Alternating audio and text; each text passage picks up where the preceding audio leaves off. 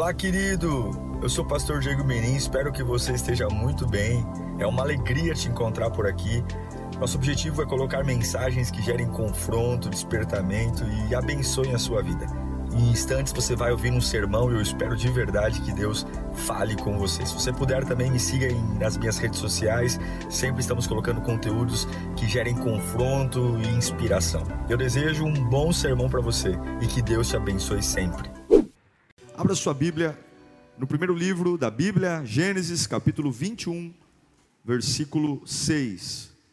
Gênesis, ah, esse aqui. Gênesis 21, 6.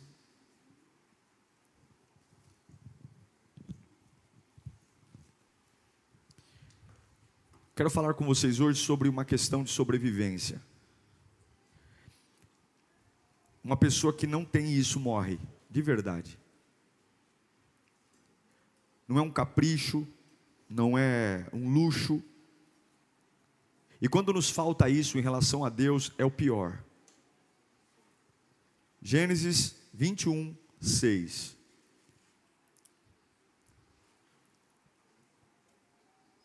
Ela vai estar diferente da NVI porque eu preciso da palavra motivo, tá? Na NVI, mas é o mesmo sentido. Então, se você puder acompanhar comigo no vídeo para a gente ficar na mesma versão. Quem tem a Bíblia B-Power vai estar numa versão. Os dois versículos estarão na NVI. Só o primeiro que eu pedi para colocar numa versão da atualizada, da King James. Diz assim: Então declarou Sara: Deus me deu um grande motivo para sorrir. Deus me deu um grande motivo para sorrir. E todos os que souberam desta história, muito se alegrarão comigo. Vamos ler juntos no 3? 1, 2, 3. Então declarou Sara: Deus me deu um grande motivo para sorrir, e todos os que souberem desta história, muitos se alegrarão comigo. Vamos orar? Curve sua cabeça. Após o culto, você vai ter o tempo que você quiser para fazer o que você quiser, jantar, visitar parente, dormir cedo mas agora é hora de você alinhar o coração. Agora é hora de você ouvir a voz daquele que te conhece. Você que está em casa aí, tenta criar um ambiente favorável para você ouvir a voz de Deus. Pai, em teu nome nós oramos, e por misericórdia imploramos a tua palavra, a tua voz, a voz que nos acalma, a voz que nos dirige, a voz que nos conhece, a voz que sabe os buracos que carregamos na alma e no espírito. Oh Deus, se o Senhor falar entre nós, nossa vida será mudada, Senhor. Uma nova perspectiva, um novo jeito de enfrentar a vida, uma nova forma de suportar as batalhas e acender o nosso coração, pulsando. Quem para um homem aceso? Quem para uma mulher acesa? Quem para? Por mais gelo que o diabo coloque, Senhor, se a Sua voz estiver ardendo em nós, somos imparáveis. Fala conosco, bendito Pai, em nome de Jesus. Amém. Amém. Eu acredito que a nossa vida é curta, muito curta. E por isso não resta tempo para distrações. E eu te dou um conselho baseado na palavra Toda ação sem propósito tem que ser interrompida. Toda atitude que não haja um propósito que te leve ao autor da vida, interrompa. Um namoro sem propósito, interrompa. Uma amizade sem propósito, interrompa. Um trabalho sem propósito, interrompa. Uma viagem sem propósito, interrompa. A vida é tão curta que nós não deveríamos gastar tempo com ações sem propósito. Queimar o tempo que é a moeda mais preciosa e mais valiosa que existe. O que me encanta em Gênesis 21, 6 é que Sara diz que Deus deu a ela um motivo, um motivo de riso, e todos aqueles que a verem sorrindo e conhecerem sua história também rirão com ela. Eu amo a palavra motivação. Uma pessoa motivada, ela é diferente. Mas a gente esquece o que significa motivação. A gente está muito acostumado com motivação para movimentos físicos, fazer uma academia, sair correndo pela rua, mas a palavra motivação é um vocábulo que se autodefine como motivo de uma ação. É a razão pela qual eu faço o que faço, ou também não faço o que deveria fazer.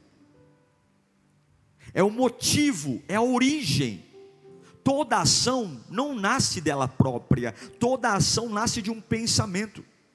Deus disse, antes de fazer o homem, Ele disse: façamos o homem, a nossa imagem e semelhança. Ele pensou nisso, ele idealizou o homem. E depois de idealizar, todo pensamento gera um sentimento, e aí o sentimento gera uma ação. A questão é que a motivação, ela é muito importante, ela é vital. O que motivou Cristo a enfrentar suas humilhações, vergonha, foi a alegria que lhe fora proposta. Ele mesmo diz: pela alegria que me foi proposta, eu suportei a vergonha, as dores, porque até mesmo numa ação de perda, de sofrimento, havia um motivo, uma razão. E essa é a grande questão. Vivemos tão embaraçados por um monte de coisa, e nos nossos discursos é aquela velha máxima de, de ladainha, eu tenho tanta coisa para fazer, a minha vida é um colapso, eu não vivo mais, a vida me empurra, eu estou cansado, eu estou desmotivado, e a gente acaba esquecendo quais são os verdadeiros motivos que nos deveriam fazer acordar pela manhã ir trabalhar. E aqui eu não estou falando de quanto você ganha, de onde você trabalha, mas eu repito: toda ação sem propósito, toda ação sem um motivo bem definido, deveria ser interrompida, deveria acabar. O meu maior medo é chegar na velhice e tentar conversar com pessoas e ficar me lamentando por aquilo que deveria ter feito e não fiz, por aquilo que deveria ter dito e não di disse, por aquilo que deveria ter realizado e não realizei. Eu tenho um medo terrível, porque por mais que eu me lamente, já foi. Eu abri os olhos e fechei, minha filha vai fazer seis anos. Você pode dizer, ela é muito criança, mas é seis anos. Quantos pais aqui abriram e fecharam os olhos e os filhos já estão casados, já são avó, avós. E é por isso que eu digo: motivação é uma questão de sobrevivência. Olhar para a minha vida e dizer, eu vou encerrar todas as, ações sem motivos motivos reais. Motivação é tudo. A chuva é o que motiva muitos desabamentos. Alguns filmes nos motivam a chorar. Quantos não choram em filmes? A presença de um cavaquinho na casa de alguém é o motivo para um monte de gente sair pulando e dançando. Porque tem coisas que, quando feitas, motivam ações, geram reações, reverberam. E aqui Sara está dizendo: o filho que Deus me deu é o motivo de eu estar sorrindo. O sorriso não veio porque ela era uma boba, sonsa, por uma bobada que ri de tudo. Havia um motivo desse sorriso estar no rosto. E essa é a questão. Vemos uma vida tão pobre de motivos, tão pobre de motivos, que perdemos o sentido do que é um sorriso verdadeiro, do que é uma fé verdadeira, porque vivemos uma vida sobre superfície. Durante muitos anos, Sara só sabia chorar. Porque por mais que Deus tinha dado uma promessa, o coração dela se azedou pelo tempo. Mas agora, com o um sorriso, com o filho no ventre, ela diz: Deus me fez voltar a sorrir, havia um motivo, e aqueles que conhecerem a minha história também sorrirão. Por que, que motivação é um propósito, gente? Eu vou dizer uma coisa a você. A gente pode ter muita motivação, mas elas determinam absolutamente tudo onde nós vamos. Quando o homem perde sua limitação, alguma coisa, sua motivação, alguma coisa aconteceu. Vou te contar alguns roubadores de motivação, e talvez um deles você se identifique. As nossas próprias limitações roubam a nossa motivação. Quando você olha para você e fala, eu sou incapaz de realizar tal tarefa. Eu não sou tão inteligente para passar nessa prova. Eu não sou tão rápido. Quando a gente compara muito a nossa vida com a vida dos outros e a gente percebe que os nossos limites estão estampados na nossa cara, dizendo: daqui você não passa. Como isso desmotiva? Como ter um grande motivo, olhando para minha conta bancária, olhando para as minhas oportunidades, como ter um motivo que me sai da fazer levantar mais cedo e levantar a vida? Sim, os nossos limites, os nossos próprios limites roubam os motivos mais lindos das nossas ações. O fracasso de trabalhos realizados, a gente se deu, deu tudo de nós para fazer uma atividade, deu tudo de nós para alcançarmos um objetivo, trabalhamos, esforçamos, abrimos uma empresa, começamos um relacionamento, demos, fizemos o melhor e ainda assim o resultado não foi lucro, foi prejuízo, foi fracasso. Como isso tira de nós motivos para continuar? Decepções, sabe? Problemas, porque a gente sempre pensa que se deu errado aqui, vai dar errado de novo. É um filho que dá trabalho e aí a gente perde toda a motivação de ser pai, de ser mãe. E qualquer pessoa que se aproxima da gente, a gente só consegue dizer o quanto é ruim ser pai e mãe, porque sim, o fracasso arranca de nós motivos de viver, motivos de estar em pé. A perda de algo importante ou a perda de alguém, isso desmotiva. Arranca os motivos, o falecimento de um familiar, a perda do ente querido, um divórcio, um afastamento, uma briga. Quanto isso arranca de nós motivos. E quantos estão olhando para o teto hoje porque não tem motivo algum, porque perdeu um familiar, um ente querido, perdeu algo, perdeu um, um namorado, perdeu uh, sei lá o que, mas arrancou os motivos. Um outro ladrão de motivos e talvez esse seja um dos grandes vilões, é quando você se decepciona com pessoas que você confiava. A vontade que você tem é se, se enclausurar dentro de um lugar solitário e falar: não quero mais falar com ninguém, eu não quero mais confiar em ninguém. O ser humano não presta, ninguém presta. Como, como é difícil restabelecer a confiança em qualquer situação, o motivo de você falar, eu vou ser feliz, eu vou vencer, eu vou alcançar, eu vou superar, eu vou ainda restar. Como é difícil ter um motivo quando logo atrás disso existe uma confiança quebrada. Principalmente de alguém que você confiava, de que você acreditava.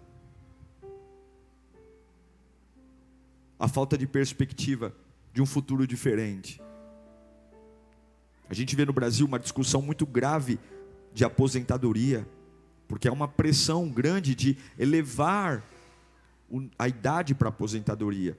É óbvio que ninguém quer ver seu direito adquirido sendo tirado, mas se nós racionalizarmos, tem todo sentido. Há 20 anos atrás, uma pessoa com 60 anos, ela tinha um corpo, ela tinha uma perspectiva a expectativa de vida subiu muito. Hoje, uma pessoa com 60 anos é extremamente ativa. Uma pessoa com 60 anos, ela consegue andar, falar, trabalhar, é diferente. Mas o que acontecia antes e acontece hoje? Muitos param, se aposentam e não fazem mais nada. Não precisa voltar a trabalhar, não estou falando de ganhar dinheiro, mas ficam sentados no sofá o dia inteiro, sem fazer absolutamente nada porque acreditam que é só manter. Eu, por que, que eu estou pregando isso? Porque não adianta você orar, não adianta você vir à igreja, entenda isso, pegue isso. Não adianta você falar, eu vou dizimar, vou ofertar, vou pertencer a um grupo, se você não tiver um motivo mesmo, uma razão, uma razão que te põe em pé num dia terrível. É como aquele limpador de para-brisa, tá uma chuva terrível, granizo, e de repente você liga um para-brisa na velocidade mil ali, e graças àquele para-brisa, com toda a tempestade, você diz: Eu ainda vejo um caminho, eu ainda consigo avançar. Se você não tiver um motivo, é como não ter um para-brisa. Você vai ter que colocar o carro no acostamento e esperar a tempestade passar. Só que tem tempestades que duram anos, tem tempestades que duram meses. Tem dificuldades que não são como abrir e fechar de olhos. Quantos de nós aqui estão enfrentando lutas de anos, irmãos? Quantos de nós aqui estamos enfrentando batalhas que fazem há muito tempo já? Que você fala, quando é, Senhor? Quando é, Senhor? Quando é? E Deus diz: A minha graça te basta. Continue. Continue. E aí você diz: O que eu faço se não tiver um motivo? Se não tiver uma motivação, o um motivo para eu orar, para eu adorar, para eu clamar, o um motivo, você cai e cai feio. Cai mesmo. Cai mesmo. E só o Espírito Santo, só o Espírito Santo, para colocar em você um motivo tão poderoso, tão poderoso, tão poderoso, que você se ergue. Olhe para mim um instante. Toda a igreja se preocupa com a integração das pessoas. Eu me preocupo. Eu me preocupo e penso algumas vezes como criar ferramentas na igreja para que as pessoas tenham amizades. Nós sabemos que o que vincula as pessoas numa igreja é a amizade. Quanto mais vínculos eu tenho, mais força eu tenho para permanecer. E é por isso que no mundo inteiro igrejas desenvolvem sistemas de tentar fazer as pessoas terem mais vínculos umas com as outras, e isso é bíblico, isso é real, isso é importante. Mas eu não consigo crer em uma amizade que nasça sem propósito. Porque nós, seres humanos, temos em nós um anseio de criar caravanas de crise, trazer para perto de mim pessoas que tenham as mesmas deficiências que eu. Quantas colônias de divorciados criam? Porque a gente divorcia e a gente logo vai encontrar outros, outras pessoas que sofrem os mesmos maus que a gente. E aí, quando todo mundo está divorciado, parece que o divórcio não dói tanto. Quantas vezes nós criamos colônias de crise? Eu acabei de passar por uma situação no meu namoro e eu estou depressivo, e aí daqui a pouco eu me identifico com aquele fulano que também passou por uma situação, por aquele fulano que, não, que passou por uma mesma situação, e daqui a pouco é bíblico ter refrigerante.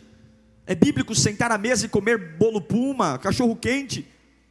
Mas qual é o motivo que está nascendo essa amizade? Vamos fazer grupos de conexão? Vamos. Vamos fazer célula? Vamos. Vamos fazer voluntariado? Vamos. Mas eu estou me aproximando de quem por quê? Eu não quero criar um círculo de amigos eu não quero criar um ciclo, uma colônia, que a única coisa que me identifica com essas pessoas é a minha dor. Eu não posso me aproximar de gente que a única coisa que me faz estar perto de mim são os meus fracassos. Eu preciso ter perto de mim gente que esteja no mesmo propósito que eu. Por isso que eu acredito que a forma mais linda de se fazer amizade é servindo. Antes de pensar em bolo, refrigerante, Coca-Cola, antes de pensar em conhecer uma vida do outro, vamos primeiro amar a Deus. E quando aqueles quando nós amarmos a Deus, aí sim vamos ter vínculos. Porque toda ação sem propósito tem que ser interrompida. Você entende o que eu estou pregando aqui? Nós precisamos de um vento, por quê? Porque se a minha colônia de amizade, se a minha colônia, se o meu grupo é um grupo de pessoas que nós tomamos Coca-Cola e comemos bolo, mas o que nos une é a dor, o que nos une é o fracasso, o que nos une é a melancolia, o que nos une é a fofoca, o que nos une é a, é a tragédia. No dia mal, eu não terei motivos suficientes para suportar e aguentar e ficar firme em nome de Jesus. E eu pergunto a você, diante das pessoas que você se relaciona, diante dos lugares que você frequenta, frequenta, durante os lugares que você trabalha, quais são os verdadeiros motivos que fazem você fazer o que faz. A minha oração é que o Espírito Santo sopre, sopre motivos espirituais sobre nós aqui hoje. A minha motivação é que o Espírito Santo brote em nós motivos tão grandiosos que não é o quanto a gente ganha, que não é o lugar que eu vou, irmão, é algo tão profundo, porque quando você tem uma motivação, cumpre na sua vida, o que Tiago fala em Tiago 4:7, 4:17. Pensem nisso, pois quem sabe que deve fazer o bem e não faz, comete pecado. Quando você tem uma real motivação, uma motivação que vem de Deus, você não fica paralisado, mas você ama fazer o bem. Ah, irmãos, quando você tem uma motivação que vem de Deus, você faz o bom, o bem. Você faz o bem para as pessoas, e quando você não pode fazer o bem, você se nega a fazer o mal. A Bíblia diz que a árvore é reconhecida pelos seus frutos. Não é o quanto a árvore se propagandeia, não são as plaquinhas colocadas na árvore, mas pelo que ela produz. Quais são os seus frutos? Quais são os meus frutos? Nós somos pessoas boas. Nós somos pessoas que fazem o bem para os outros. Na, na casa que a gente mora, as pessoas são beneficiadas pela nossa convivência. A gente faz um bem para as pessoas que convivem com a gente, ou nós somos uma pedra de tropeço, somos um estorvo. Pessoas que torcem para a gente se afastar, porque a gente é um peso. Ai, pastor, eu acho que eu sou um peso. Então o teu motivo está errado. Eu peço a Deus duas coisas quando envelhecer: que eu não seja um peso para ninguém. Eu não quero. Eu não quero. Eu oro a Deus todo dia, Senhor, o Senhor é dono de tudo, mas eu não quero ser um peso para ninguém. Para ninguém. Eu não quero, eu não quero. E eu oro, você tem o direito de orar também. Eu não quero. E se hoje você é um peso, um peso financeiro, um peso emocional, um peso psicológico, se você hoje é um peso de alguém, as pessoas te suportam, teu motivo está errado, aquele que tem o motivo certo, ele acrescenta, não tira. Mas pastor, eu tenho uma história. Você quer uma história? A história, a tua história é que antes da fundação do mundo, ele cuidou de você, ele pensou em você. A tua história é que a cruz está vazia e ele ressuscitou ao terceiro dia. Não vem me contar a história que você teve com teu pai, com a tua mãe. Essa história é transitória, pequena e a traça corrói e a ferrugem destrói. Eu vou te contar de uma história que não pode ser apagada, invalidada. O sangue de Jesus Cristo te resgatou, te habilitou, te restaurou. Essa é a tua história. Não quero saber se você nasceu no orfanato orfanato, não quero saber se você foi jogada numa caixa de papelão na esquina, não quero saber, pastor, mas eu fui abusado, eu sofri todos os traumas. Jesus viu e Ele é justiça e juízo. Fique tranquila, Ele vai cuidar de você, mas a tua história real é que você não é deste mundo, você é a imagem e semelhança do Criador. E todos aqueles que têm bons motivos fazem o bem. Primeiro, quem tem motivos corretos faz o bem. Não tem desculpa para a gente fazer maldade. Não tem desculpa para a gente ser pessoas ruins, pessoas más, que trapaceiam, que mentem, que fofocam, que destroem, que roubam. Não tem motivo. Se eu faço isso, os meus motivos estão errados. E você só vai perceber que os seus motivos estão errados quando não tiver mais chance de ficar em pé, porque é isso que o diabo faz. Ele deixa você tranquilo, com o carro na banguela num desfiladeiro. Quando não há mais força para parar o carro, aí ele te fala: agora não dá mais tempo. Segunda coisa é que você precisa ter um motivo em Deus. Porque quando você tem uma, um motivo em Deus, você tem uma vida abundante, você não envelhece. Irmão, quem tem um motivo real não envelhece. Eu me lembro que quando eu era um pouco mais jovem, um pastor chegou até mim, um pastor ancião, e falou assim: Ei, Diego, aproveita os seus vinte e poucos anos, faz tudo o que você tem que fazer, porque quando você chegar na minha idade, é só cansaço. E eu não fui deselegante com o pastor, falei, amém, pastor, Deus é fiel, né? E eu pensei nele de mim, tá amarrado, seu velho. Porque para cada fase da vida há uma beleza. Eu não quero ser um velho gagá, não. Eu não vou ser um velho gagá. Eu não vou ser um velho gagá. Eu não vou ser. Eu vou amar a velhice, eu vou aceitar a velhice, mas eu vou pregar o evangelho, eu vou, eu não vou ser um peso para ninguém. Olha, olha o que Josué diz, quando o homem tem um motivo, Josué 14, 10 e 11. Olha o que ele fala, Josué 14, versículo 10 e versículo 11. Pois bem, o Senhor manteve-me vivo, como prometeu. E foi há quantos anos? Há 45 anos que ele disse isso para Moisés. Quando Israel caminhava pelo deserto. Olha o que ele vai dizer. Por isso aqui estou hoje, com 85 anos de idade. Ainda estou tão forte como no dia em que Moisés me enviou. Tenho agora tanto vigor para ir à guerra como naquela época. Deu tchutchu aí? Repita comigo, agora, com 85 anos, tenho tanto vigor quanto antes para ir para a guerra. O que, que ele está falando? Eu envelheci, os cabelos não são os mesmos, o corpo não é o mesmo, mas eu tenho um motivo, gente. Eu tenho um motivo, o corpo não é tão rápido, mas eu continuo tendo um motivo. Se precisar que eu vou para pancadaria, eu vou ainda hoje. Tenha um pouquinho de paciência comigo, que as pernas não ajudam muito, mas eu, o que está pulsando de mim não mudou. A vida não me envelheceu, eu não me tornei chato, ranzinza, eu não me tornei um velho, uma velha. Não, não, meu corpo envelheceu, mas o motivo, o motivo é o mesmo. Eu acredito que quando nós temos o um motivo em Deus, a gente tem uma vida abundante e não envelhece. É isso que Josué está falando. Olha, eu tenho 85 anos, mas aquilo que Deus me prometeu há 45 anos atrás continua aqui dentro, e eu continuo lutando igualzinho. Qual é o motivo que você tem? Qual é o motivo? Será que se tirarem alguma coisa, coisa de você hoje, a sua vida acaba?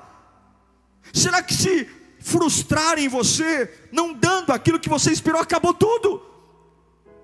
Quanta gente entra no meu gabinete e abre essa bocona cheia de dente para dizer: Eu não tenho mais esperança na vida. Vai lamber sabão. Minha vida acabou o propósito, acabou o sentido. Vai ler a Bíblia, irmão. Vai tomar vergonha na cara. Tira a sua vida da mão do homem e põe tua vida na mão de Deus. Não tem motivo, ele ressuscitou. Ele te ama, Ele deu tudo por você, Ele largou o trono, Ele largou a glória, Ele largou os anjos, Ele largou até a própria trindade. A Bíblia diz que o Pai não conseguiu olhar para Ele na cruz, havia um rompimento, Ele foi até o fim, Ele soou gotas de sangue, Ele fez tudo, Ele deixou o Espírito Santo aqui hoje, que hoje pulsa dentro de nós, e você tem coragem de abrir a boca, porque o endemoniado te largou, porque uma empresa não te valorizou, e abre essa bocona cheia de dentro para dizer que a vida vida perdeu o propósito, sentido, toma vergonha na sua cara. Jesus é o único motivo de estarmos aqui. Ele é a razão. Ele é o motivo. Ele é. Ele é. Quando você tem um motivo, você faz o bem, você não envelhece. Terceiro, quando você tem um motivo, você não aceita retroceder, você encontra caminhos alternativos. Eu não sei o que fazer, sabe? Para e pensa. Deus te deu uma cabeçona para você pensar. Não é para pôr seu chapéu, não. Pensa. Pensa. Foi vendo um passarinho voar que o homem pensou no avião. Pensa. Pensa. Você não é um cavalo, um cachorro, você é a coroa da criação. Pensa. Ora. Quando há um motivo de verdade, a gente encontra caminhos. A gente não desiste. Desistiu é porque o motivo era fraco. Abriu mão é porque o motivo nunca foi verdadeiro. Jogou tudo para o alto é porque o motivo era frágil. Porque quem tem motivos reais vai. Eu amo Hebreus 10, 35. Por isso, não abram mão da confiança que vocês têm ela será ricamente recompensada. Vocês precisam perseverar, de modo que, quando tiverem feito a vontade de Deus, recebam o que Ele prometeu, pois em breve, muito breve, aquele que vem virá e não demorará. Preste atenção, mas o justo viverá pela fé, fé é um motivo.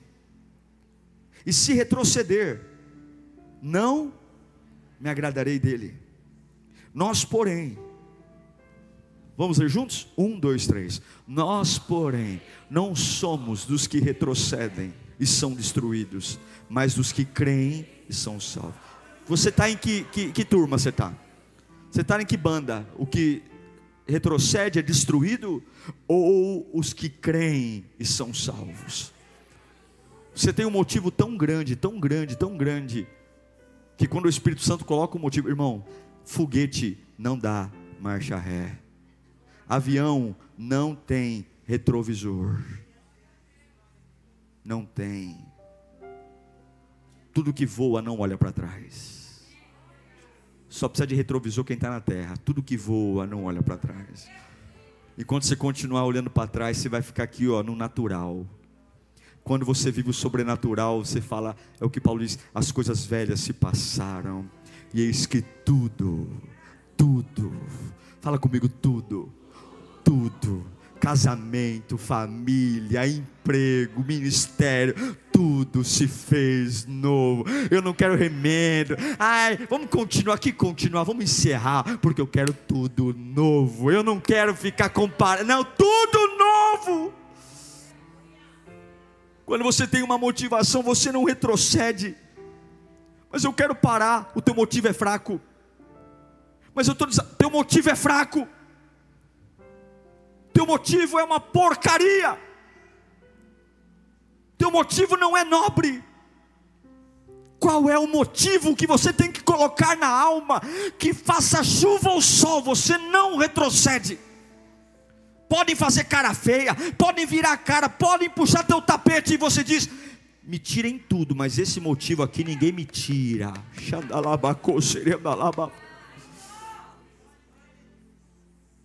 Quando você tem um motivo,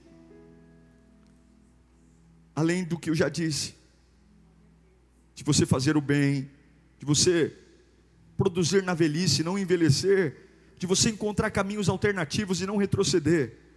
Em quarto, você vai ao encontro da sua realização. Você não vive frustrado. Quem tem motivos não vive frustrado. Pode até ter perdas. Eu me lembro de uma passagem bíblica Deus falou para doze homens: Olha, Moisés, mande esses doze homens espiarem a terra. Deus já tinha dito que a terra era boa. Deus já tinha dito que era uma terra que emana leite e mel. E os doze homens vão olhar a terra. E quando eles voltam, dos doze, dez dizem: a terra é ruim, não vale a pena. Como não vale a pena? Não foi Deus que disse que a terra é boa? Como é que pode? Que audácia é essa? Deus dizer que a terra é boa e os meus olhos, porque nem sempre, pega isso no teu espírito, nem sempre que os teus olhos veem combina com aquilo que Deus está dizendo. E quando o que os teus olhos veem não combinam com o que Deus diz, fique com o que Deus diz.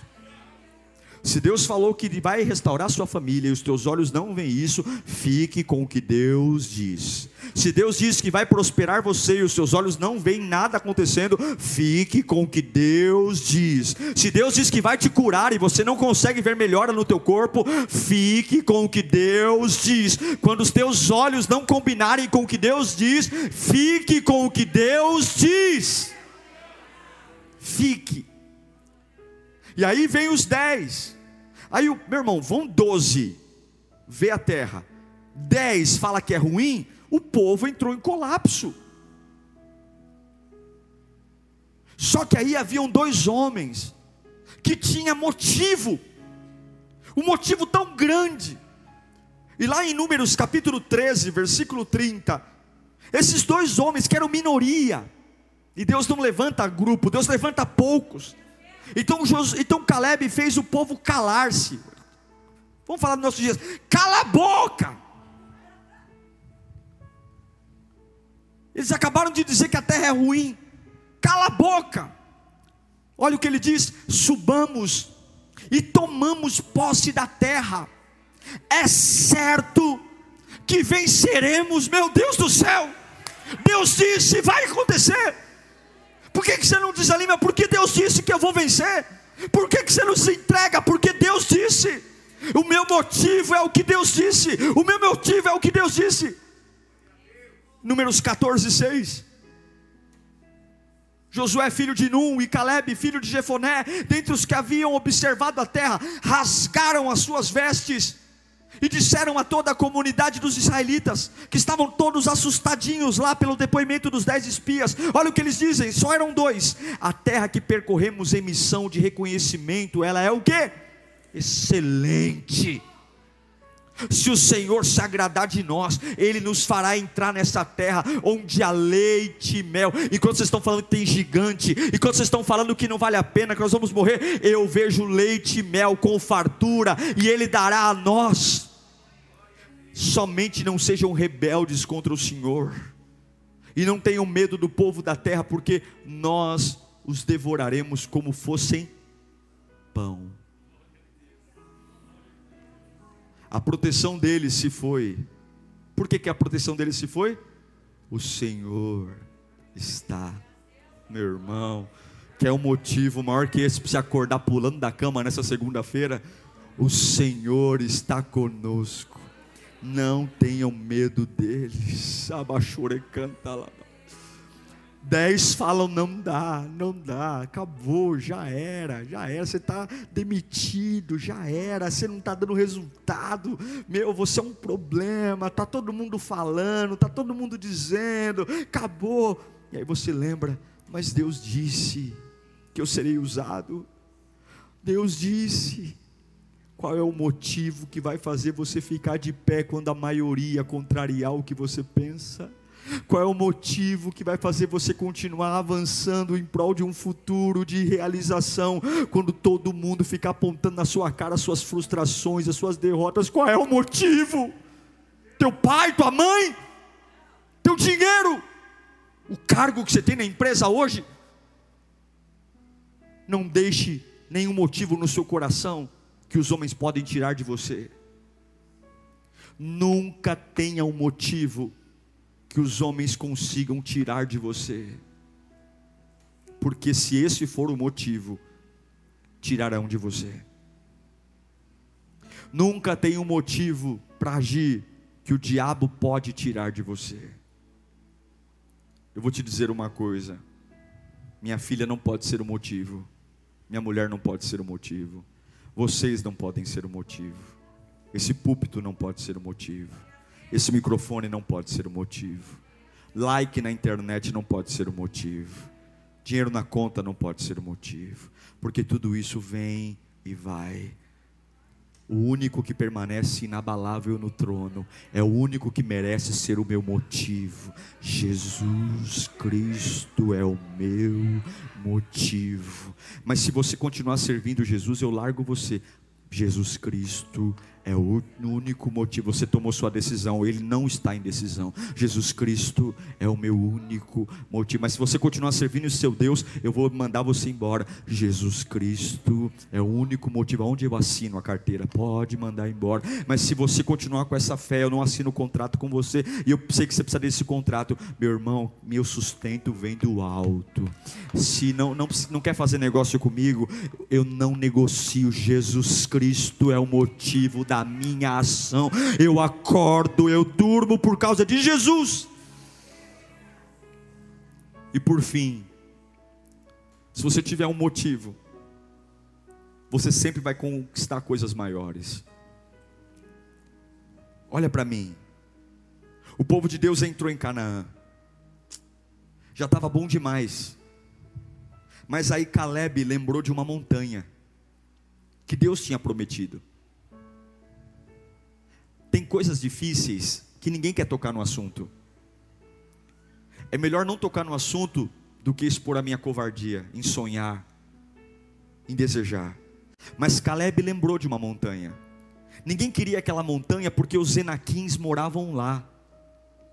Os Enaquins eram gigantes.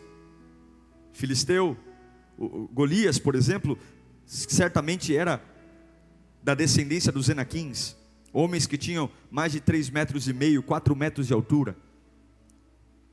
Mas Caleb disse: Eu sei que a, a montanha está tomada de enaquins, mas eu me lembro que Deus disse que a montanha também seria nossa. Eu vou abrir mão de uma coisa que Deus disse. E aí em Josué capítulo 14, versículo 12, ele diz: Dê-me, pois, a região montanhosa que naquela ocasião o Senhor me prometeu. Na época você ficou sabendo que os Enaquins lá viviam com suas cidades grandes e fortificadas. Mas se o Senhor estiver comigo, mas se o Senhor estiver comigo, mas se o Senhor estiver comigo, não é quantos soldados, não é o tamanho da minha espada, mas se o Senhor estiver comigo, não é quanta gente vai comigo, é se o Senhor estiver comigo, mas se o Senhor estiver comigo, eu os expulsarei de lá, por quê?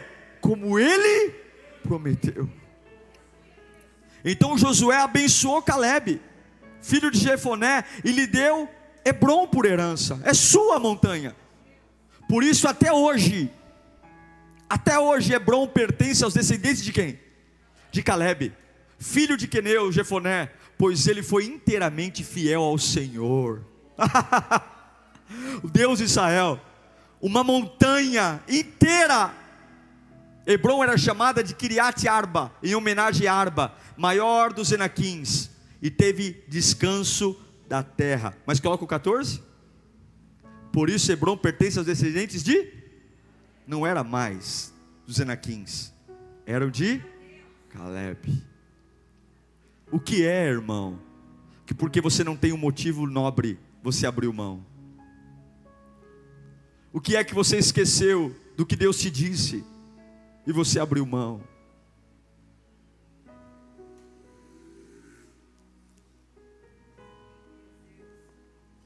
Quais são seus hábitos? Como é que você vive? O que, que você pensa? O que, que você fala? Suas conversas, seus assuntos.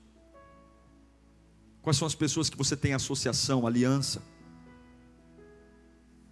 Não espere ficar no fim da vida, para antes de partir, ter que chamar pessoas para dizer tudo aquilo que você tinha que fazer e não fez, que você tinha que ter tido e não teve. Tem um motivo tão poderoso. Mas pastor, eu até queria ter um motivo, mas me falta, falta o quê? Tudo que você precisa, Deus já te deu. Coloque Jesus como motivo. E a hora que Jesus Cristo olhar para você, e ver que Ele é o motivo, o único motivo, você vai viver o que você nunca viveu. Palavras vão surgir na sua boca, uma nova motivação, e eu vou interromper todo propósito, toda ação sem propósito, toda, toda. Não quero saber de conversa fiada, não quero saber de emprego meia-boca, não quero saber de coisa errada, não quero saber não, não quero saber de gato net, não quero saber. Eu não tenho tempo para isso. Eu tenho uma conquista. Eu quero o meu para-brisa ligado 24 horas. Eu não vou parar no acostamento. Eu conheço muita gente que na pandemia tirou férias, férias de Deus, igrejas fecharam, pastores pararam. Nós continuamos na pandemia em pé veio luta, veio provação.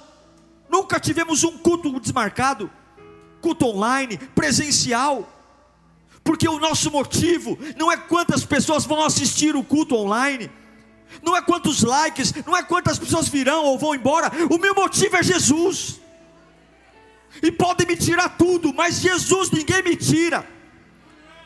Eu tenho que olhar no espelho e falar o seguinte todos os dias: ninguém tira de mim que Jesus é o Senhor da minha vida. Ninguém. E Jesus pode ser o Senhor da minha vida quando eu estiver chorando, quando eu estiver cansado, quando eu estiver feliz, quando eu estiver infeliz. Jesus é o Senhor da minha vida. Eu queria que você fechasse os olhos e respondesse essa pergunta: por que você está tão triste hoje? Por que você está tão desanimado? Por que você está tão desmotivado? Sem dúvida, alguma coisa que você colocou o seu coração, alguém tirou de você. Alguém te frustrou, não atendeu suas expectativas e hoje você está cambaleando. Por que você está triste? Porque o seu motivo é pobre. Porque o seu motivo é banal. Porque o seu motivo é ridículo, é ridículo. Como é que pode mexer no meu ânimo desse jeito? Jesus diz: um ânimo creia em Deus e também em mim, na casa de meu pai há muitas moradas. Se não fosse assim, não teria dito. O que, que ele está falando? Esse é o motivo para você ficar de pé. É, espere por mim, porque eu voltarei para te buscar. Esse é o motivo. Não é meu filho, não é meu marido, meu marido pode arrancar lágrima, tudo bem, mas eu não fico caído. Meu filho pode arrancar lágrima, mas eu não fico caído. Esse emprego maravilhoso, lindo, tudo de bom, pode me deixar angustiado, mas eu seco as lágrimas, porque o choro dura uma noite e a alegria vem pela manhã. Eu sinto a pancada da vida, eu sinto a pancada do dia, eu sinto os hematomas, mas logo eu, eu jogo a poeira no chão, me ergo porque o motivo está lá. O para-brisa está ligado, o para-brisa está ligado. Jogaram lama no meu vidro, mas o para-brisa está ligado. Jogaram granizo, mas o para-brisa está ligado. Jogaram tinta, mas o para-brisa está ligado. O motivo maior é o para-brisa. Podem falar o que for, o para-brisa está ligado. Eu sempre vejo o caminho. E quem é o caminho? Eu sou o caminho, a verdade e a vida. E ninguém vem ao Pai se não for por mim. Deixa o para-brisa ligado. Quando Satanás jogar coisa, deixa o para-brisa ligado. Eu tenho motivo, eu tenho motivo, eu tenho motivo, eu tenho motivo. Na